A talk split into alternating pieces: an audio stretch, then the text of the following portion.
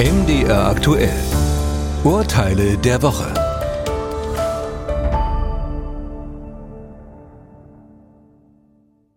Barbara Ballweg ist Hartz-IV-Empfängerin. Mit ihrem aktuellen Leistungsbescheid ist sie unzufrieden, weil das Jobcenter bei der Berechnung nachweislich von einem zu hohen Einkommen ausgegangen ist. Sie geht in Widerspruch und soll laut Bescheid die fehlenden Kosten erstattet bekommen.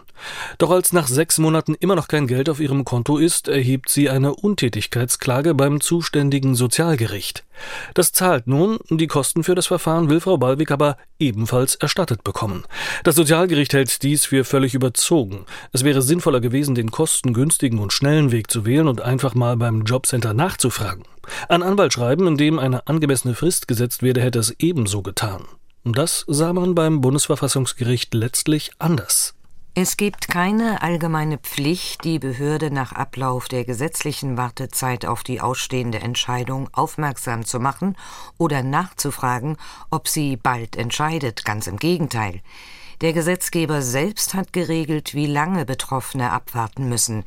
Wer nach Ablauf dieser vorgegebenen Fristen klagt, handelt grundsätzlich nicht treuwidrig. Der Beschluss des Sozialgerichtes ist damit aufgehoben. Es muss neu über die Erstattung entschieden werden. Fall 2.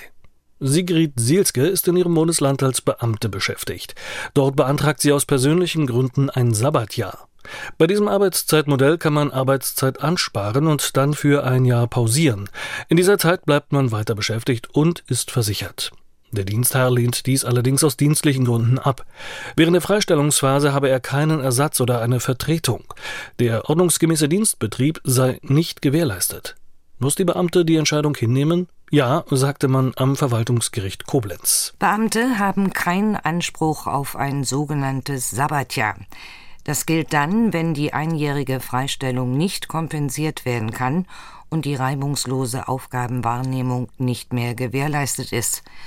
In einem solchen Fall kann der Dienstherr die gewünschte Auszeit ablehnen. Fall 3. Die Tochter von Nico Niklas wohnt im Haus an einer Spielstraße. Dort sind zur Verkehrsberuhigung zwei anthrazitfarbene Blumenkübel aufgestellt worden.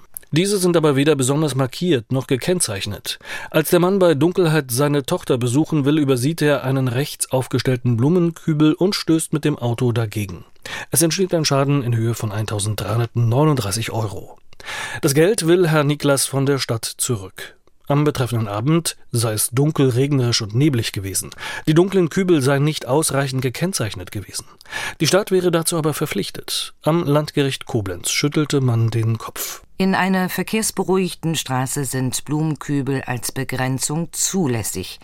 Die Stadt ist hier zwar für die Sicherung des Verkehrs zuständig, Allerdings hätte der Kläger von früheren Besuchen die Kübel kennen müssen. Außerdem hätte er auf der Spielstraße nur Schritttempo fahren dürfen. Noch dazu muss er bei Dunkelheit innerhalb der überschaubaren Strecke anhalten können. In einem solchen Fall kommt es nicht darauf an, ob die Blumenkübel ausreichend gekennzeichnet waren oder nicht.